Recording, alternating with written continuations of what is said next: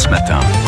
7h48 sur France Bleu Provence. Si on s'inspirait des animaux pour vivre mieux, aujourd'hui dans l'appel de la nature, Argentine Castueil, vous nous emmenez sur les traces de la marmotte alpine, direction les Hautes-Alpes pour rendre visite à cet animal sympathique que vous allez euh, peut-être croiser pendant vos vacances cet été et qui a beaucoup de choses à nous apprendre. Argentine déjà parce qu'elle a trouvé le secret de Fontaine de Jouvence. C'est vrai que la marmotte est surprenante. Elle a trouvé le secret pour vieillir moins vite. Elle dort. Pendant son hibernation, la marmotte ralentit son vieillissement, voire double son espérance de vie. Et puis ça ne s'arrête pas là. La marmotte est très organisée. Elle vit en famille, elle a mis ses toilettes sur le palier, elle creuse des galeries gigantesques pour échapper à ses prédateurs. Aujourd'hui, j'ai enfilé mes chaussures de rando. Je suis partie avec Rodolphe Papé, technicien patrimoine dans le parc national des écrins, à Prapic, là où la marmotte pullule.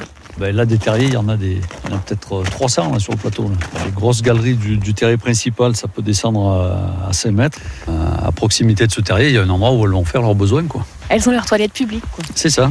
Et puis après, il y a tous les petits terriers secondaires de secours où elles vont se, se réfugier en cas de, de prédateurs. C'est des proies, ça. Ben, vous avez déjà l'aigle royal qui est le, le prédateur principal l'été. C'est vraiment, lui, son régime alimentaire, c'est sans doute 80% de marmottes l'été.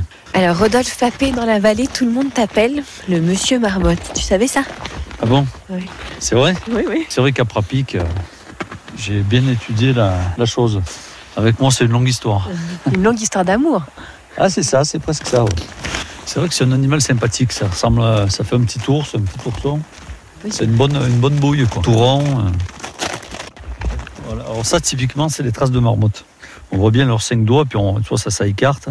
La façon de se diriger aussi vers un terrier, ça fait nul doute. euh, La mission du jour, compter les marmottes pour voir combien sont sorties de leur hibernation cette année. Rodolphe est armé de jumelles et d'un petit instrument bien pratique. À chaque nouvelle rencontre, il fait une croix sur sa carte.